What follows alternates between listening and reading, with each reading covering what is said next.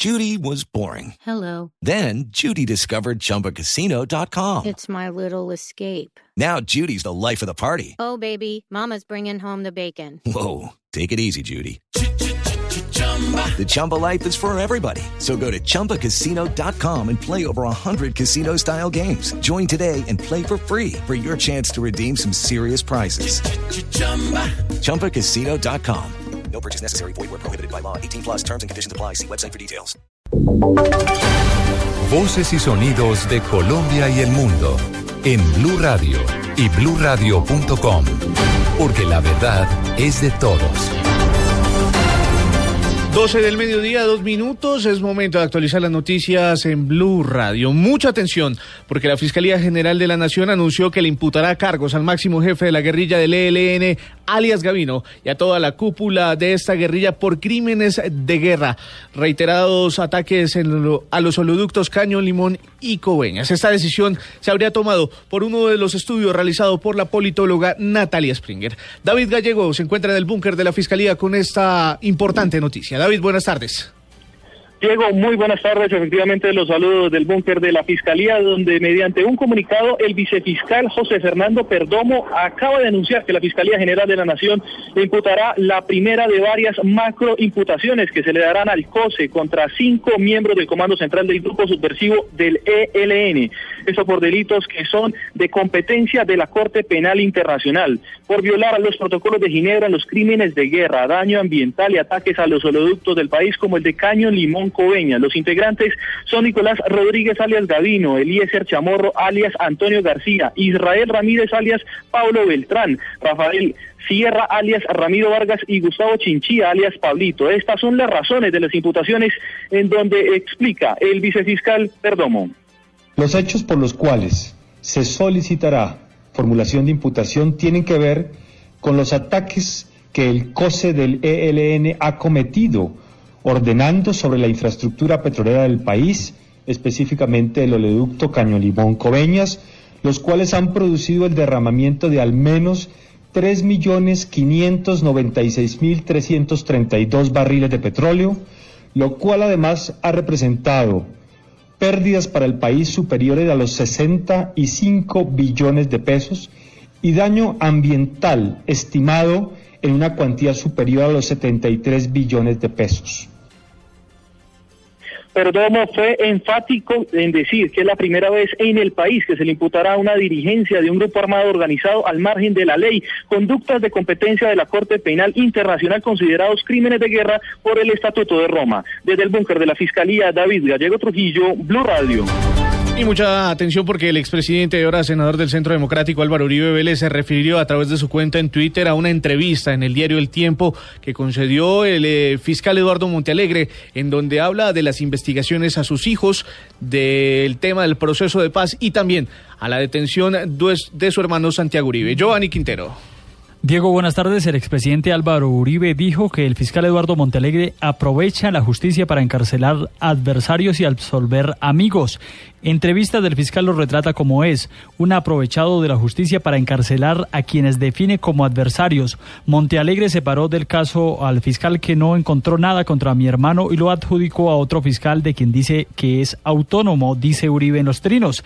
Finaliza diciendo el senador que los homicidios de Yarumal los atribuyeron a Santiago Uribe solamente después de que él llegara a la gobernación de Antioquia. Ser mi hermano es su culpa, concluye Uribe. Giovanni Quintero, Blue Radio.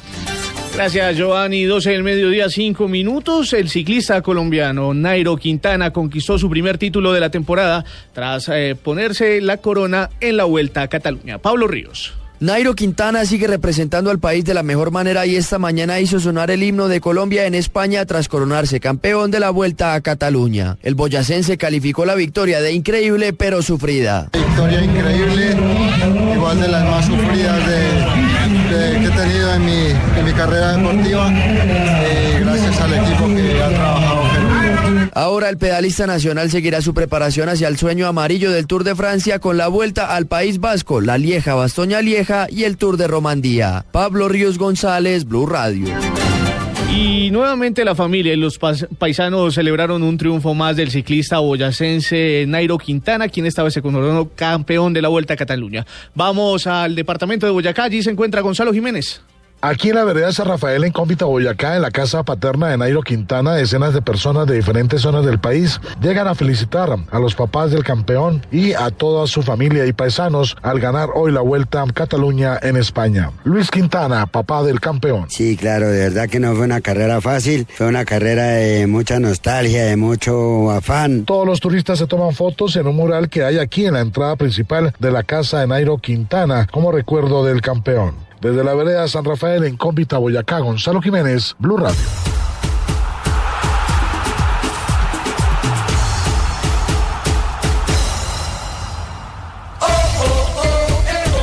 Siete minutos, momento de hablar de la selección Colombia, quien se encuentra en Barranquilla concentrada para el partido frente a Ecuador el próximo martes. Transmisión exclusiva de Blue Radio el próximo martes a partir de la una de la tarde. Una de las alternativas que tiene el técnico para José Néstor Peckerman, para el ataque, para el partido contra Ecuador, es Adrián Ramos, que tiene clara la idea del entrenador. Vamos a Barranquilla con uno de los enviados especiales de Blue Radio, Tito Puchetti.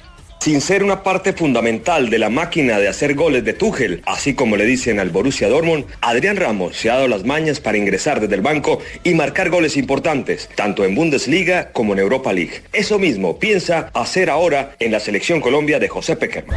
Ah, yo creo que en ese trabajo de, volver a, a nuestra fortaleza, ese buen fútbol, un buen ataque, goles, yo creo que eso va a ser fundamental. Esperamos de llegar de la mejor forma y, bueno, sacar el resultado.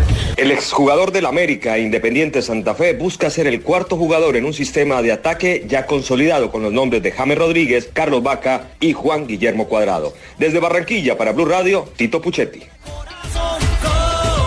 12, 8 minutos, cambiamos de tema porque hace pocos minutos acaba de terminar un consejo de seguridad en Cartagena en donde se tocó el tema del asesinato de los dos policías en las últimas horas en la heroica. El director de la policía, el general eh, Jorge Nieto, ha dicho que esto estaría vinculado con el clan Usuga. Vamos a la capital del Atlántico, a Barranquilla. Allí está Vanessa Saldarriaga con los detalles de este consejo de seguridad. Vanessa, buenas tardes.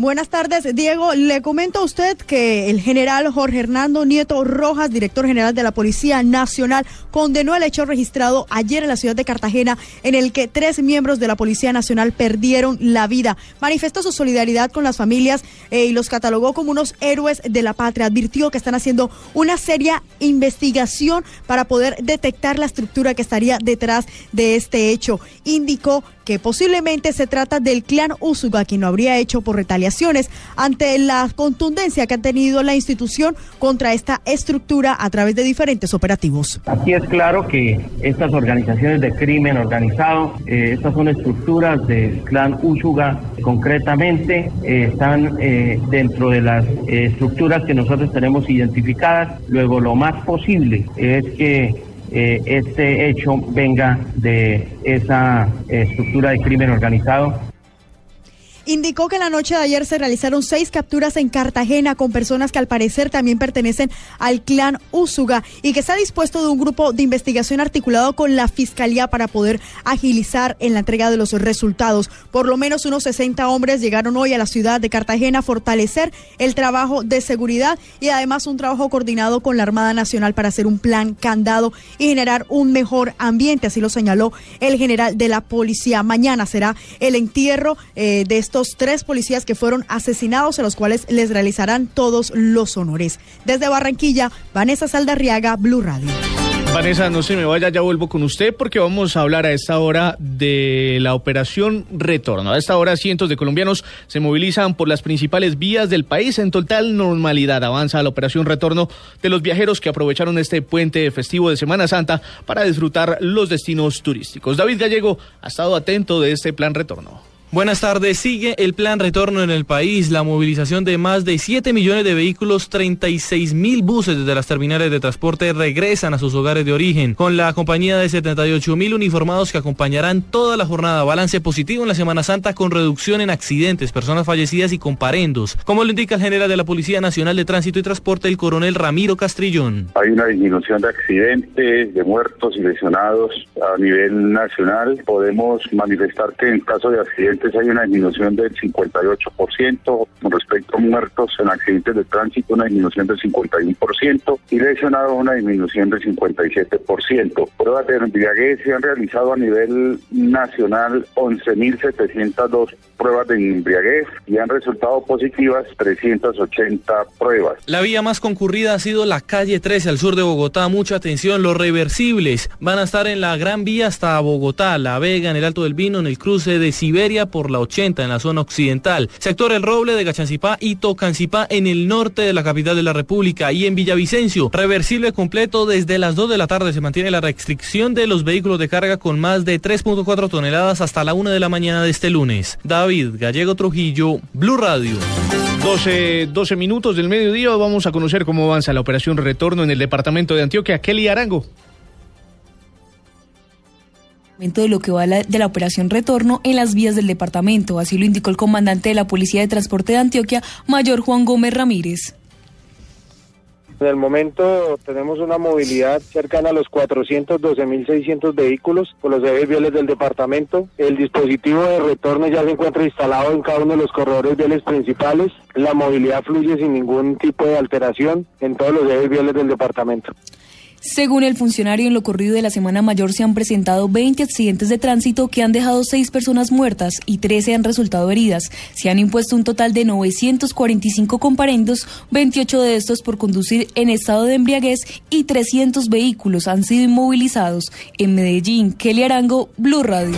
Unos 120 mil vehículos se movilizarán desde Barranquilla esta Semana Santa. A su vez, fueron aplicados 5.300 comparendos de acuerdo con la Policía de Tránsito. Vanessa Saldarriega, vuelvo con usted.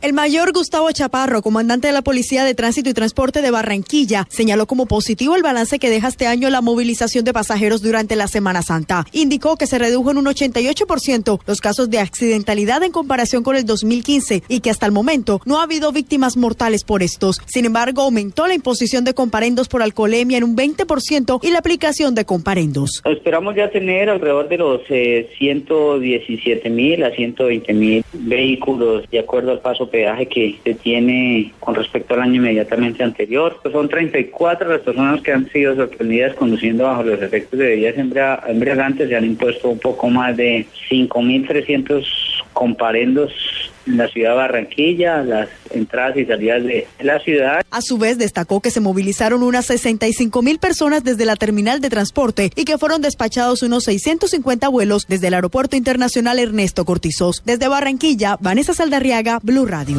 Con normalidad avanza el plan retorno en las vías de Santander. Vamos a Bucaramanga con Melisa Munera.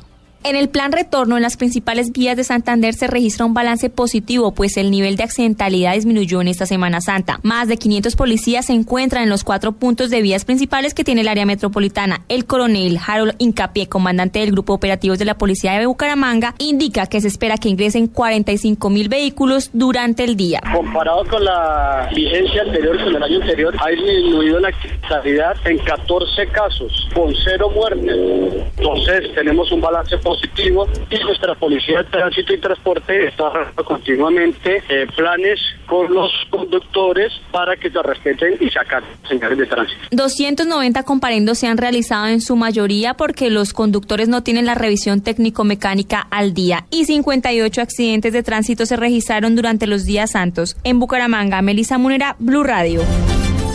La policía de Cali ha colocado en las vías de acceso de la ciudad puestos de control con el fin de agilizar el ingreso de los viajeros a la capital vallecaucana. Vamos a Cali con Carlos Andrés Aponte. Así es, Diego, con dispositivos de control la Policía de Carreteras y la Secretaría de Tránsito se alistan para recibir a los viajeros, que a esta hora empiezan a llegar a la capital del Valle. El coronel Nelson Rincón, secretario de Tránsito de Cali, explica cómo se distribuyeron estos puntos en las principales entradas de la ciudad. La vía al mar. Allí tenemos cinco puntos donde tenemos control, velocidad, control a los conductores con acosensores, otros controles que tenemos también en el sector entre la vía Cali-Jamondí, control preventivo de accidentalidad sobre los vehículos que vienen del sur, otros controles sobre el eje vial de ingreso por Candelaria, en la vía a Palmira, con un dispositivo muy similar en cada uno, donde tenemos prevención y control de los conductores que a esa hora eh, inician el retorno a la ciudad. Durante este plan retorno se contará con un pie de fuerza de más de 400 policías en las carreteras del Valle del Cauca.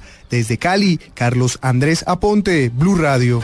Y en la vía Bogotá-Villavicencio hoy se realizará un reversible en un solo sentido a partir de las 2 de la tarde. Carlos Andrés Pérez. A partir de la una de la tarde en el sector conocido como el Ubal, en la salida de la capital del país, se iniciará el cierre de la carretera hacia Villavicencio y desde las 2 de la tarde se dará inicio al reversible en el sentido Villavicencio-Bogotá por las dos calzadas hasta las 8 de la noche. Así lo confirmó el ingeniero Juan Fernando Castillo, director operativo de Covillandes. Se espera que para las dos y media de la tarde ya tengamos total eh, sentido Bogotá-Villavicencio desde la intersección Fundadores. Les recomendamos a los usuarios, sin embargo, que inicien su desplazamiento temprano, dado que el día de ayer se estaban presentando algunos represamientos en horas de la tarde. Por esta razón, las autoridades invitan a las personas que tienen planeado viajar desde Bogotá hacia Villavicencio a hacerlo temprano o esperar hasta después de las 8 de la noche.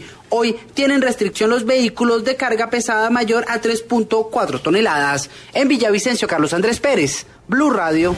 12, 7 minutos y mucha atención porque algunos oyentes de Blue Radio a través del numeral reportero, reportero Blue nos reportan a esta hora congestión vehicular en la vía Guaduas-Bogotá. Allí pues están pidiendo la presencia de las autoridades para agilizar el ingreso de los viajeros por esta importante vía. Y cambiamos de tema porque a través de su cuenta de Twitter el presidente Juan Manuel Santos ya conoce la cifra de ahorro de energía de los colombianos el día sábado. En el mensaje el mandatario dijo que la ahorro de energía ayer fue del 13,2%. Ah, de igual manera, en el mismo mensaje, el presidente Santos informó que el consumo de energía de los colombianos fue de 158,73 gigavatios hora día. 12, 18 minutos y a través de un comunicado el Ministerio de Relaciones Exteriores rechazó las acusaciones que el gobierno del estado Táchira del gobernador José Bielma Mora hace en contra de los colombianos por unos hechos delincuenciales ocurridos en su jurisdicción. El gobierno solicitó al gobernador Bielma Mora que presente las evidencias que sustenten las graves acusaciones que viene realizando continuamente a través de las redes sociales. En el comunicado se dice lo siguiente, abro comillas, la problemática deriva de accionar de los grupos al margen de la ley en la frontera no se soluciona responsabilizando a los vecinos, sino estableciendo estrategias conjuntas que permitan erradicar los fenómenos de delincuencia en Venezuela. Dijo el comunicado del gobierno colombiano haciendo referencia a lo dicho por el gobernador del estado Táchira, José Bielma Mora. 12, 18 minutos, momento de conocer noticias internacionales. Bélgica vive un día de registros y detenciones relacionados con los atentados de Bruselas. Mientras tanto, cientos de ciudadanos se manifestaron en, en honor a las víctimas. Malena Estupiñana. Cientos de belgas vencieron hoy el miedo y se concentraron en la Bolsa de Bruselas, que se ha convertido en el lugar de homenaje a las 31 víctimas mortales en el doble atentado en la capital belga. Este acto se vio interrumpido por la irrupción de radicales de la ultraderecha. La policía empleó cañones de agua para dispersar a los manifestantes que irrumpieron en la plaza de la Bolsa de Bruselas en contra del homenaje a las víctimas de los atentados, en tanto que cuatro sospechosos fueron detenidos en una decena de operativos antiterroristas que buscan hallar a los culpables de estos atentados. En otras noticias internacionales, el ejército sirio se ha hecho hoy con el control total de la ciudad siria de Palmira tras varios días de ofensiva que se tradujo ayer en la recuperación de buena parte de la urbe, incluidas sus famosas ruinas. El presidente sirio Bachar al-Assad calificó de logro importante la reconquista de la ciudad siria. Y en Pakistán al menos 50 personas murieron y 200 resultaron heridas, entre ellas mujeres y niños, en el atentado suicida hoy en un parque de la ciudad de Lahore en el este de Pakistán. Por último, en este resumen internacional, el Papa Francisco recordó a las víctimas del terrorismo y pidió no olvidar a los refugiados durante su mensaje de Pascua tras la misa del domingo de resurrección que se realizó hoy en la Basílica de San Pedro. Malena Estupiñán, Blue Radio. 12, 20 minutos. Hasta aquí este resumen de noticias en Blue Radio. Para la ampliación de estas otras noticias pueden consultar nuestra página en internet www.blue